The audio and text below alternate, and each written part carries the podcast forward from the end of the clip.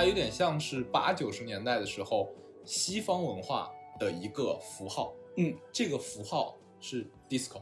嗯，它这种音乐代表的形式其实是有点像空想之上，或者说空中楼阁之上的那种，对于这种美好生活，或者说对资本主义的一些腐朽面的 形而上学。的想象。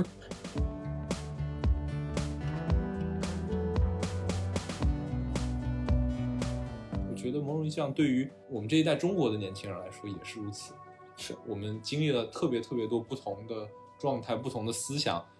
对于我们这些后浪的冲击。这不就是我们曾经或者正在经历着的吗？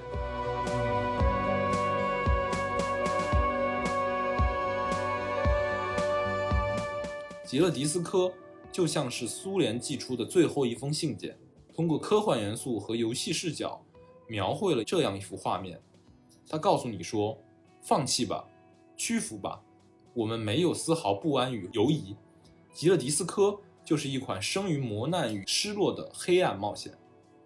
然而，细碎夹缝间偶有一丝光亮，残垣断壁处尚存几分友谊。唏嘘慨叹之中，不乏黑色幽默。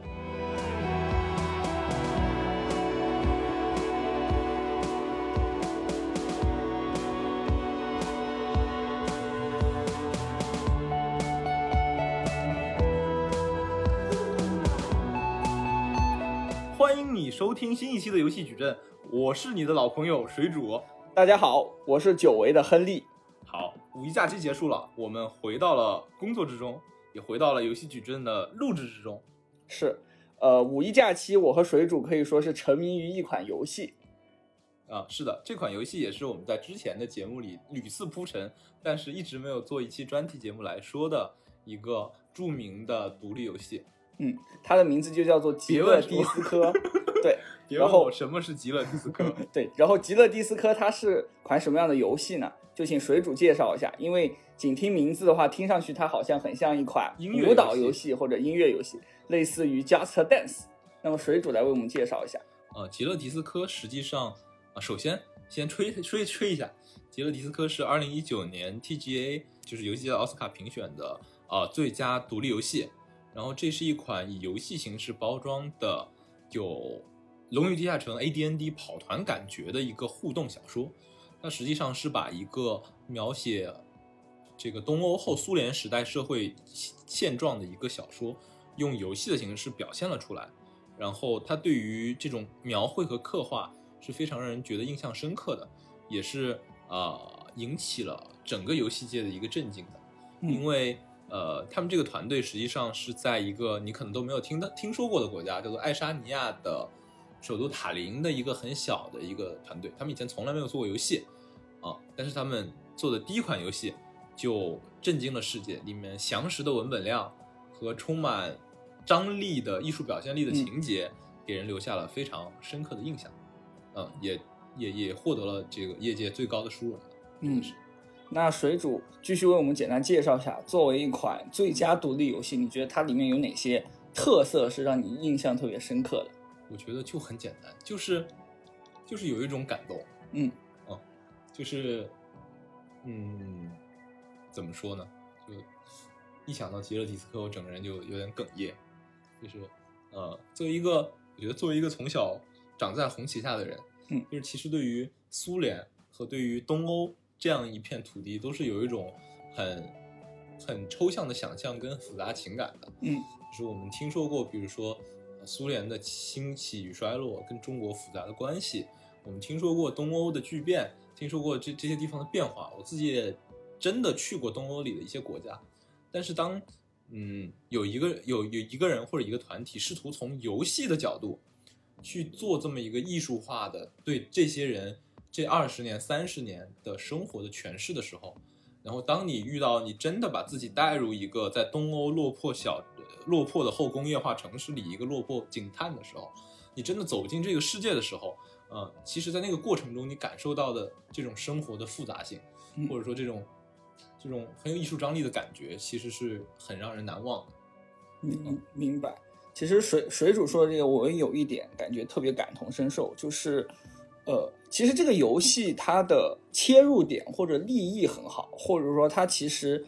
呃，就我们都说游戏其实无非就是拟真或者现实的夸张嘛。它其实极乐迪斯科感觉就是它把玩家们或者大家的视角聚焦于一个其实大家平时不会去关注或者说忽很略的角很难有机会接触到的一段文化或者一段历史。这可能类比类似于为什么《刺客信条》虽然每一代都差不多，但是它只是说仅仅的转换，这一代是希腊的故事，那一代是法国的故事，那一代是英国的故事，就有那么多的追捧者。抛除所谓的 gameplay 本身而言，其实游戏背后所赋予的内涵，或者它的利益，或者它的文化的深度，其实也是很重要的。说到这个，其实我就想到了，就是有一个很有名的小说作家叫丹布朗，嗯，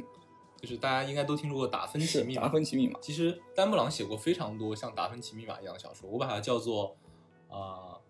叫做文化探险小说。嗯，就是它有一个类似冒险的情节，但是它的就是它有一个就是一个主角，就是一个应该是一个叫什么一个学者。嗯，然后那个叫啥名字忘了，就是每一代去不同的地方遇到一些挑战，然后通过这种文化的视角，神秘含义。对与历史的接触去解决一些问题嗯，最后成功成为了英雄，解救了灾难啊。包括呃，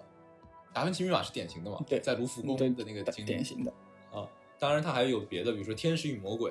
然后讲的是拜着那个梵蒂冈，讲的是教廷的故事。然后还有像那个《失落的密符》，还有呃后来的《地狱》，讲的是那个但丁的《神曲》，其实都是这种所谓的历史文化探险小说。那换成游戏里最典型的例子就是《刺客信条》。明白。就是《刺客信条》，我觉得这一类游戏其实契合了一种，就是大家都渴望的一种需求，就是我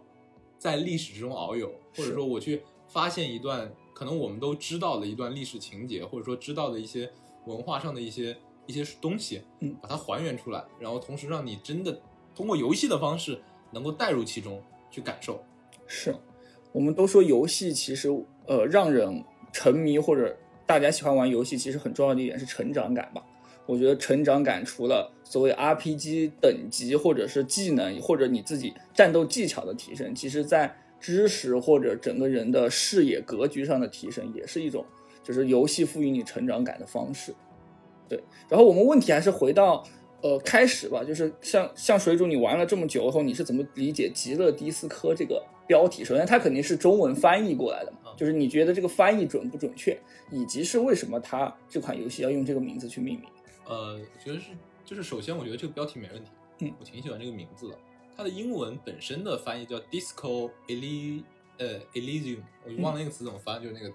那个，它的意思就是迪斯科乐章，或者说这种嗯迪斯科的那个乐曲或者狂狂想狂想，对这种其实 disco 嗯这个词是一个从文化符号意义上来说有很强的符号意义就像披头士是一样的，披头士一样，是的的感觉就我们提到 disco，啊在中国，其实我们想到更多土可能是土嗨，是八九十年代的那种流行对比如说“低听”这个词，其实在中国是一个已经失落的词。对对对现在年轻人没有人会说我喜欢迪厅，对，都是去夜店，就说蹦迪这个词可能还在，对，但是其实说的其实是夜店，对说的是夜店电电音里面的东西但是呃，disco 这个词本身其实是有在中国有一种八十年代的感觉，，啊对，复古指着那闪亮的闪亮灯球，的灯球就那个那个灯球，其实就是一个 disco 里面一个标志性的元素嘛，就是一个、一个这种场地舞池里有一个这样的灯球在闪烁，嗯。有那种就就那样噔噔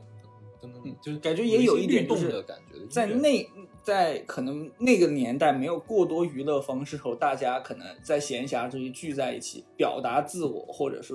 陌生人社交的一种媒介吧。对，然后其实在中国当前的就是音乐领域，也有很多人有那种 disco 情节，嗯，说还原嘛。最典型的是，别问我什么是极乐迪斯科，就像可以放那个新裤子的那首歌，嗯，包括说像张强，对，张对强，它里面的很多歌，什么北京女孩，什么什么八零后，什么手扶拖拉司机什么的，就是有很强的那种 disco 的元素和那种复古的感觉。对，然后张强前段时间还和我很喜欢的乐队有过一次舞台上的合作？青霉素嘛，青霉素乐队？青霉素乐队、盘尼西林乐队，对，有过一次合作。那首歌我觉得就是很有迪斯科氛围，就是可能新一代的朋友会喜欢的音乐和老一代的朋友会喜欢的音乐的一个融合吧。啊。我们聊回游戏，然后其实 disco 这个词我理解，嗯，在东欧和苏联的语境下，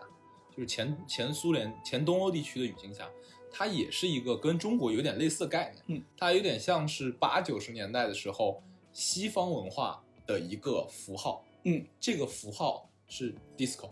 嗯，它这种音乐代表的形式其实是有点像空想之上，或者说空中楼阁之上的那种对于这种美好生活，或者说对资本主义的一些腐朽面的形而上学。的想象。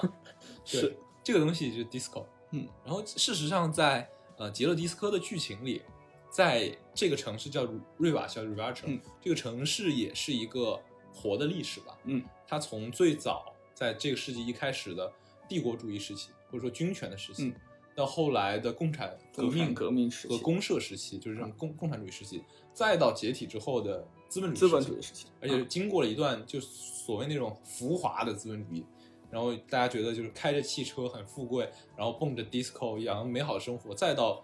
一个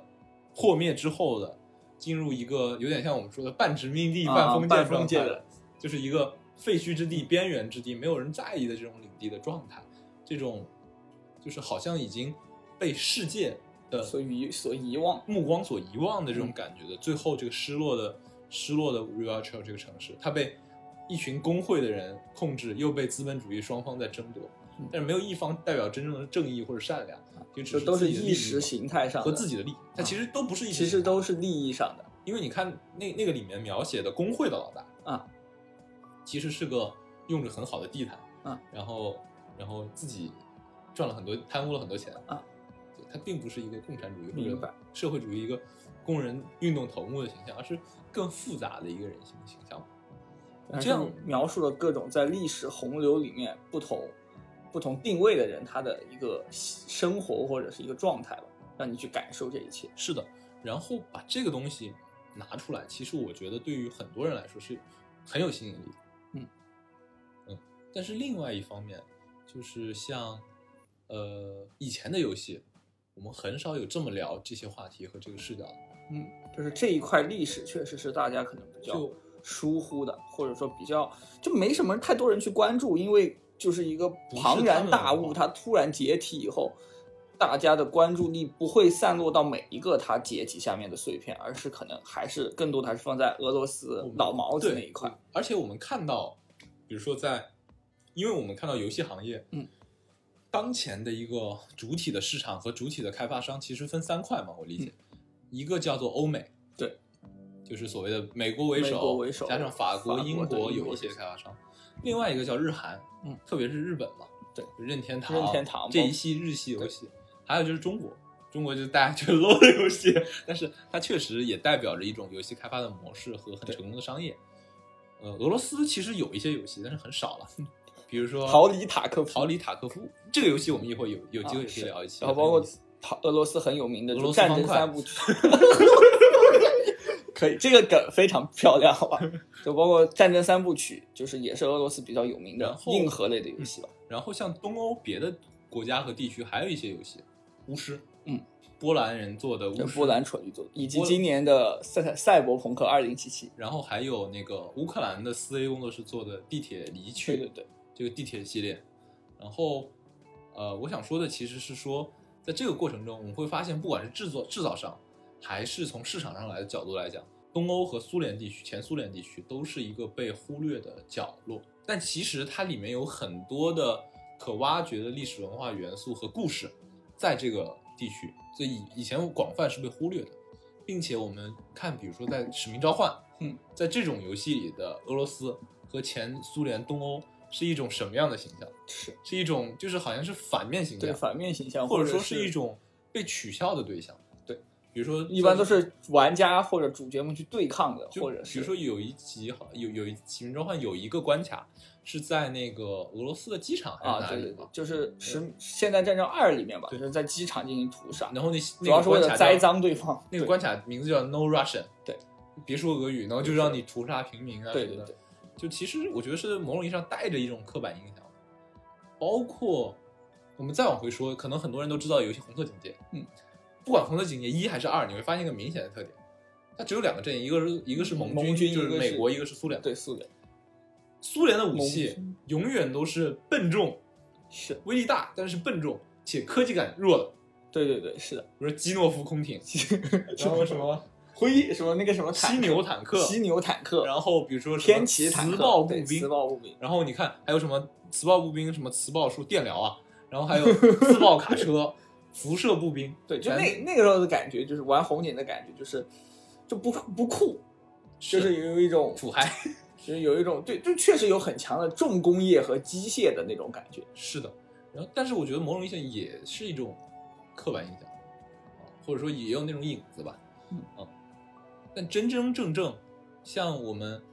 说自己的武侠，嗯或者说比如说美国人说自己的西部《荒野大镖客》这样去诠释我们所经历的生活的，是很少的。是，这也是我觉得吉勒迪斯科作为一个文学作品的很重要价值。嗯，就是他在游戏这个对于当代年轻人来说，可能最有吸引力的艺术媒介上，嗯，讲了，就我们经常说讲好中国故事，对，就是他就是我觉得就是讲好了东欧故事，或者讲好了前苏联故事的一个典范。其实我觉得是，嗯，比较庆幸的是，确实有当地的人，嗯才能够做好这件事情，把自己所处的地方的文化也好，或者是一些经历也好，通过不同的媒介去讲述出去。只是说极乐迪斯科刚好，它恰好这一次是一个游戏作品，像我们之前比如说常常获奖的一些像，呃，最最简单，我我脑海第一个印印例子就是北京折叠，就是它就是属于中国式的。可能在未来，中国人会想到的一种科幻会有的一个形式，它其实反映的就是中国的有中国味儿的科对中国味儿的科幻，就反映的就是可能未来中国的阶层会越来越固化，以及人数爆炸以后，未来的社会是怎么样的。那极乐迪斯科那那个是文学作品嘛？那极乐迪斯科它其实本身也是一个文学作品，但是它用了游戏的方式去呈现。水主又怎么去理解这一点？然后这点，呃，其实如果要理解，呃，可能需要我简单的说一下这个 ZAUM 他们的制作团队自己的故事。他们其实是一群在呃爱沙尼亚的年轻人，嗯，然后这个年轻人本身是一个艺术团体，他们本身他们的父母或者说他们本身就是很有艺术情节和艺术气息的一帮人，但是他们做的事情最早并不是游戏，嗯，他们在零九年这个团体开始成立，有一个网站，然后开始发布自己的一些艺术作品。但是他们一开始做的事情是去创作音乐，去画画，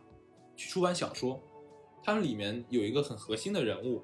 呃，叫做 Robert Quitis，呃，这个人也是就是极乐迪斯科的那个主角警探，我觉得是一个很好的原型，就是酗酒，太酗酒，然后也是醉醺醺的。然后他出版了一个就是很有思想性，或者说很很有表达想表达内容的一个小说，但是那个小说只卖出了一千份，因为首先它是以爱沙尼亚语写的，哦，在爱沙尼亚这个国家就几百万人，明白。然后就算它翻译成可能翻译成俄语，翻译成这种东欧的语言，但是小说或者说这些很长的文字这件事情本身传播力是有限的。传播力是有限的，并且对现当代的年轻人来说，其实是不如更新颖的艺术形式有影响力的。嗯，所以他们就说，为什么不要再写作了？如今没已经没有人看书了，要不要试试电子游戏呢？所以他们就从一个呃小说或者传统艺术形式转向去做迪吉勒迪斯科这么一件事情。所以说，我觉得就你很难去定义，就是 ZAUM 这个团队他们是，嗯，是想做一款好游戏呢，还是说我想把我想传达的故事和我想说的话以游戏的形式说给你听呢？哦，就是所以说，我觉得从这个角度来说，他们也是挺复杂的一个一个状态吧，就是最后做出了这么一个游戏。其实，嗯，我我我会觉得可能会更偏后者吧，因为本身从单纯从游戏性上来说，其实迪勒迪勒呃吉勒迪斯科这款游戏，其实它的 gameplay 是相对很简单的，对它就是没有任何的战斗系统或者是过多，它就是一个摇骰子人物养成，然后人物养成的你的四个维度的属性点和你的呃角色的行为以及摇骰子最后的那个结果会息息相关。对它其实呃和在我的游戏生涯里面和它比较相近的，可能我自己感觉是《神界原罪二》。《神界原罪二》其实也是这么一个，就是它通过你给人物设定有一些呃不同性格或者不同能力上的加点，它会影响到你在面对同一个任务时候给你的不同的选项，它都是更偏龙就是地下城市的，更偏跑团式的这种呃方式。然后是，但是极乐迪斯科它做的更克制，它就只有一个一个可以说是 gameplay 一个游戏系统嘛，就是智赛。然后，但是它这种很克制的东西，就让你其实越发的更容易沉浸到它的文本里面去。是的，而且它其实我觉得它最伟大的，其实确实就是它的文本。嗯，就是他真的是每一句话，如果就算它翻译成中文，那翻译你本身会有一些损失嘛。嗯，但是当我读到它里面的这些对话的时候，你是真的会感觉到里面蕴含着许多的内容，所以它的对话本身的这种写的，就怎么说，它的浓度很浓。嗯，它像一个 espresso，像个意式浓缩一样。那每一句话、每一句对白背后，你都能感觉到，在这个社会状况下，他们这个人会说什么样的话？比如说他描写一个疯子在说的话啊，然后面对他说的一些就是关于说什么现代艺术之类的话，你能感觉到很明显的就是那种癫狂的感觉。嗯，那他会跟比如说一个就是工人运动的头领那个工，就是那个吃的肥肥胖胖的一个工人领袖去聊很多东西，包括他一方面说的这种对社会主义的这种言辞，另外一方面他本身又是一个实力者，嗯就那种形象又很有意思。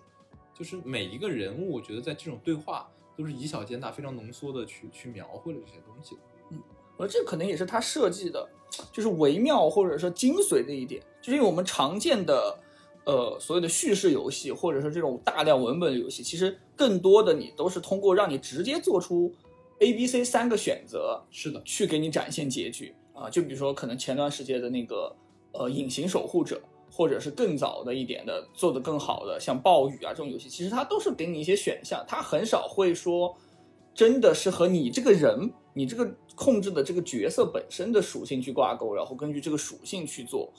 呃，去去产生选项或者去产生结果，然后计算一个成功的概率。呃，它不是一个既定的，就是你可能哪怕是同一个选项，你也会分成成功和失败两种情况。它的概率可能是比如说从百分之三到百分之九十七不等。对对对，就是它就会更有意思。然后我我自己还有一个感受，就是因为我在玩《神界原罪二》的时候，其实我是没有，虽然它的文本量也很大，且它也提供了各式各样的可能性给玩家。比如说，同样的一个呃，你要从一个城寨里面逃出去，你可以选择去偷守卫的钥匙，你可以选择把守卫杀掉捡钥匙，你也可以选择就完成城主的任务，他把你放出去。但是在这种在《神界原罪二》里面庞大的选择体系下，其实我很难有动力玩第二遍。因为但是你累了，对，但是在极乐迪斯科里面，其实很多时候，我觉得大部分人其实就是他通通关了一遍以后，他还还会考虑说，我再来一遍，我走别的派系是不是也能会有不同的故事或？者至少他会，我去 YouTube 上对去翻一个别人不一样的视频，不一样的选择，对最后带来的一个人人这个人我自己的变化，对和整个社会的变化，就我觉得他是很巧妙的，就在传统的叙事游戏和就是很硬核的那种 CRPG 里面，或者是欧美的 RPG 里面去做了一个中间的平衡点吧。他取了一个很巧妙的一个机制，然后来实现了他想要做的这个目的。是的，就是一方面是很巧妙的机制，以小见大；另一方面，我又觉得是用很笨的方式让人感动。对对对，就是我们提到前苏联，提到东欧嘛，就总会说，比如说波兰蠢驴，是就是说他们就是很傻傻的，对，做很多很多的事情，就为了那么一点点的体现和收益。我觉得极乐提斯科也是，它上百万的文本量放在那里，对于很多很多的所谓的发达国家和成熟的开发者来说，是绝不会做的事情。是就不可能说我们每天都在写剧本，写几百万字的剧本，就为了这么一个游戏。但是他们就真的把自己所有的想法和自己的就是各种不一样的看法融入了这个游戏里，并且让它成为了这个游戏最核心的 gameplay 的部分。是，就是以前有很多人就跟我说，比如游戏的机制无聊等等等等。但我觉得每一个游戏都有自己最核心的一个卖点，它可以是 MOBA 游戏，就是对打的体验，可以是说华丽的剧情，可以是说呃就是这种换装这种美感，它它当然也可以是我怎么把一个故事讲的让你身临其境，让你觉得感动。对是，我觉得这个其实是，就我们如果只是从玩家的视角去说，就是，呃，这个作品肯定是一部好的作品。我看 Steam 上有个我觉得最欣赏、最有意思的评价啊，就是就是三个词非常简单，言简意赅的表达了对这个互动小说《极乐迪斯科》的观点，叫嗯 a fucking masterpiece。啊，是就大家也能够感感觉到，就是可能从水煮的语气里面能够感觉到这款游戏的魅力。但是我作为一个游戏从业者，其实我自己会更关心的就是，可能就不会和大家聊啊，只是说我会觉得，就是他之所以他选，既然选择了游戏这个载体去表达，其实它里面肯定有更多设计上的思考，比如说它的数值究竟是怎么去制定的。我觉得这款游戏应该是一个，其实是一个数值应该很严谨的游戏，它需要足够细节的设计才能够保证它能够传达给你。他想传达给你的，因为它和文字不一样，文字或者电影它只有一条线，它只需要把那一条线做的足够精细就好了。但是当你出现多分支的情况下，它必须要保证不同点数的人或者不同性格的玩家，他在当前这个数值模型下，他会出现什么样的故事？这个点其实非常的，我觉得非常的考验，非常考验的设计者他会把这些设计与这些技能，或者说跟这些属性点数去结合。对，就这个可能是一个对游戏开发者来说很有意思的命题，也会让玩家在多次的复玩中感受到不同的路线是和不同的魅力存在。嗯，对。然后，其实刚才我们聊的更多的是杰德迪斯科这个，它作为一个游戏，嗯，它为什么好玩，或者说它这个游戏它吸引人的吸引人的魅力在哪里？呃，另外一方面，其实今天的节目我还特别想跟大家聊一聊，可能游戏之外，我们。看世界的角度，或者说对于东欧和前苏联地区，它到底存在怎么样一个一个时代和一个状态下？呃，我们看到，比如说像迪迪科迪斯科这种游戏，它描绘了像这种前东欧的这种社会，它从很快的在二十世纪的一百年里，从王权的帝国到了一个共产主义这种混乱到有序到建设到大家觉得有点衰落的时期，再到这种。一开始就转换到资本主义之后，大家的狂喜，或者说这种对于未来生活的向往和期待，再到可能最近的五年、十年，大家又有一种思想的回潮，或者说这种对于这种这种处在这种转型阵痛，或者整个处于一种混乱之中的社会的一种反思，这样极很极快的时间里经历了很多不同的社会状态，在这样的一个过程中，他们在想什么呢？就是嗯，他们处在怎么样一个状况下呢？他们每天的生活是怎么样的？从比如说八九年的东欧剧变之后，从一个以前大家都在国国有企业上班，我们都有一样的生活方式，我们没有私营的经济，我们不需要买很贵的商品房，这样的社会迅速的变到一个很资本主义的社会，就是这样的过程中，他们是怎么去接受这种转变？他们的小朋友是怎么接受教育的？在全球化的浪潮里，东欧和前苏联的地区，他们自己在扮演着什么样的角色？他们怎么看欧洲、看世界呢？我觉得这些问题其实仔细想一想都是很有意思，并且在整个美国、欧美，包括中国的话语体系里，都长期以来被忽略的一个一个一个话题。嗯，是。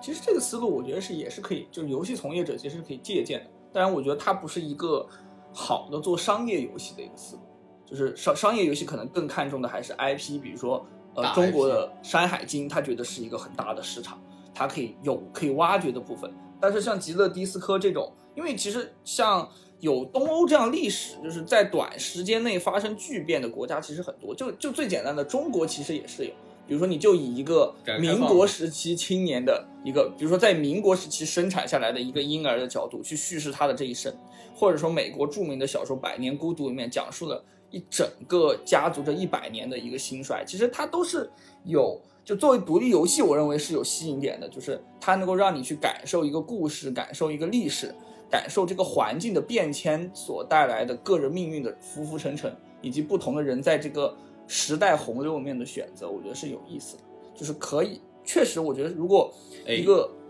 啊，你说隐形守护者，隐形守护者，但隐形守护者，他对他其实确实也有。也有跨越，就是就是类类似的这种，比如说从一开始的上海到抗战到解放战争，对，到这个成为一个光荣的这个第二号、第三号，对，就是我觉得这种把人物和历史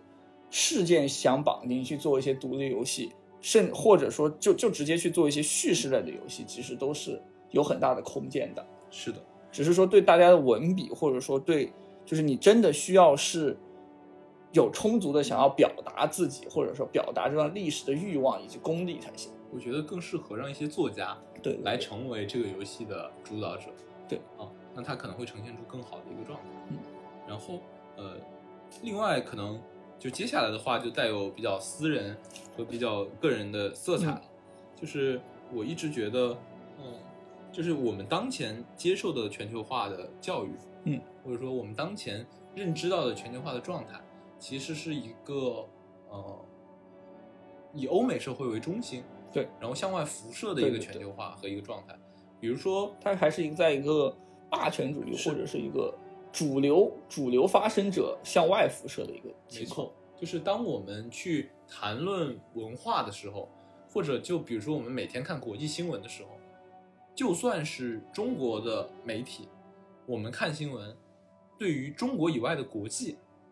我们最关注的是美国，嗯，然后是欧洲和日本，盟对，然后欧盟，然后然后再往后可能就是比如说韩国、东南亚，对然后其他的一些国家，再往后可能我们会关注到俄罗斯，但是其实这些都是在欧美、美国，然后是其他的这种发达国家之后的，嗯，呃，那就更不用说，比如说非洲和拉美的等等的地方，对，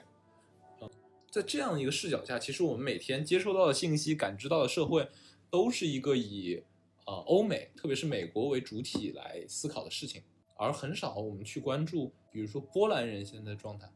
爱沙尼亚人是怎么生活的，俄罗斯人，或者说比如说呃立陶宛人，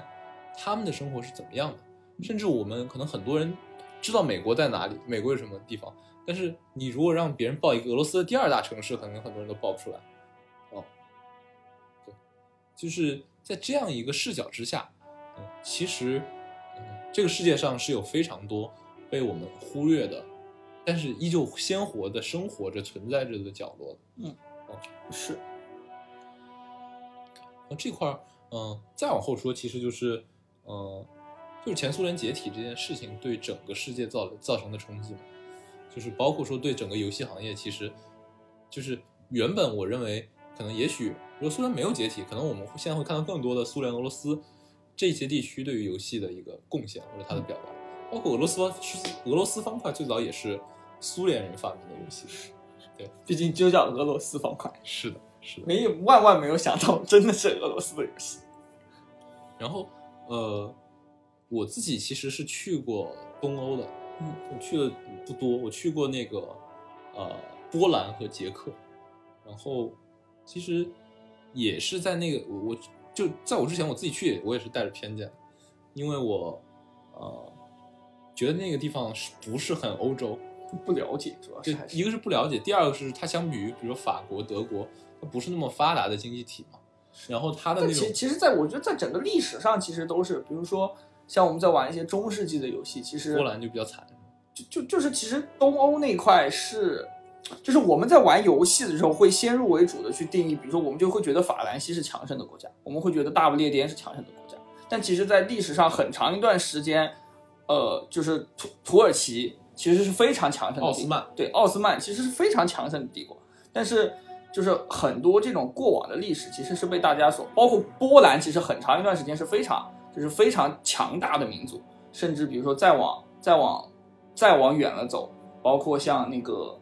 维京，其实他们都是很就是有很很都是曾经就是很强盛的。条顿武士团、呃骑士团，对，但是因为我们接受到现在的这种大国思想的冲击，呃的情况下，自然就会其实就会比较忽视那那些国家的一个生存状态，我觉得是是也会有的。然后，嗯，我当时去了之后的感觉是，其实他们跟中国其实有点像的，特别是像波兰，嗯，就比如说，呃，我在呃，我遇到过两个波兰波兰的可能二十五六岁的年轻人，然后跟他们聊天，就是说几个比较小的事情，很有意思。一个是我问他们，就是你们小的时候有没有吃过肯德基和麦当劳？嗯，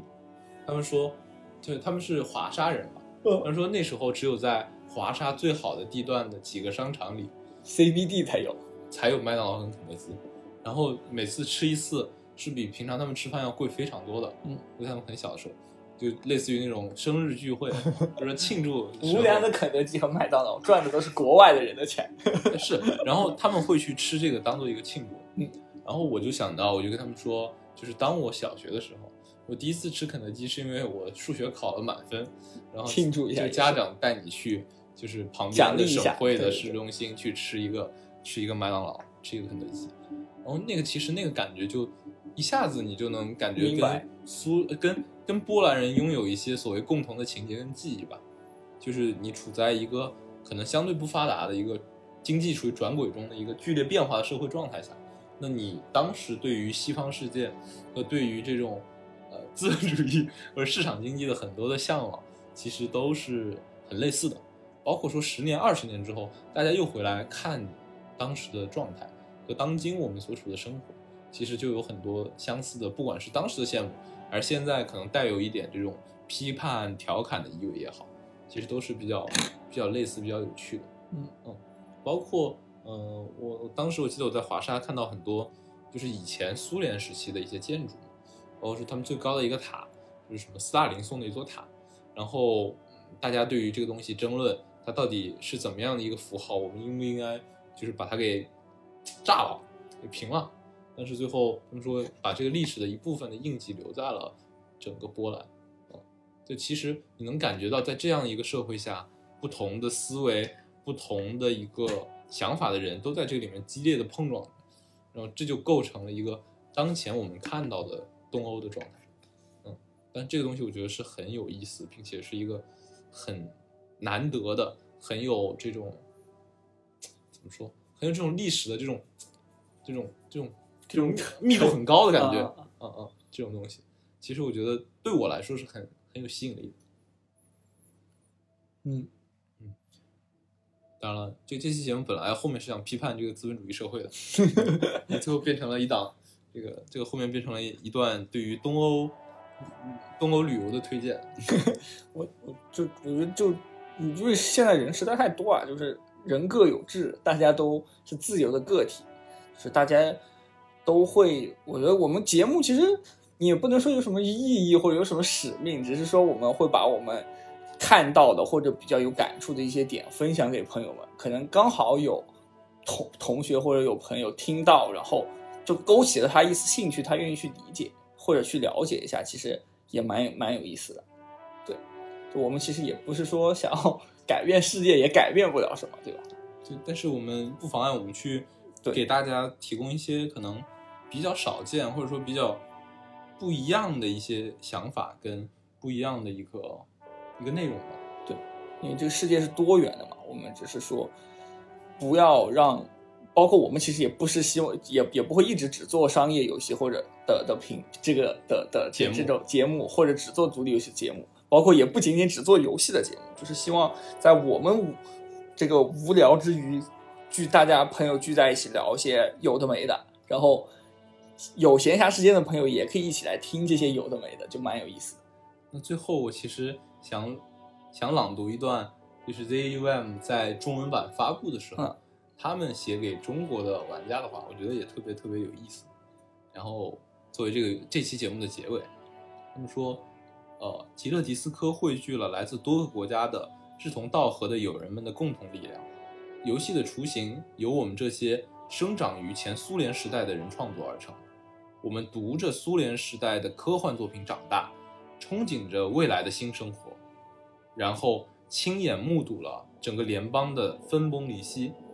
这些经历给我们后续的工作留下了印记，让我们对很多事情有了复杂而深刻的认识。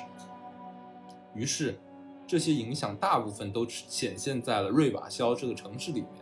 也就是极乐迪斯科故事开始的地方。这个大都会经历了不同阶段的洗礼，从王室倒台到革命失败，而现在这里被所谓的国外自由市场联盟控制，民众在贫困中艰难求生，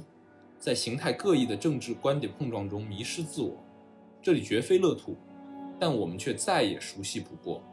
这不就是东欧曾经或者正在经历着的吗？极乐迪斯科就像是苏联寄出的最后一封信件，通过科幻元素和游戏视角，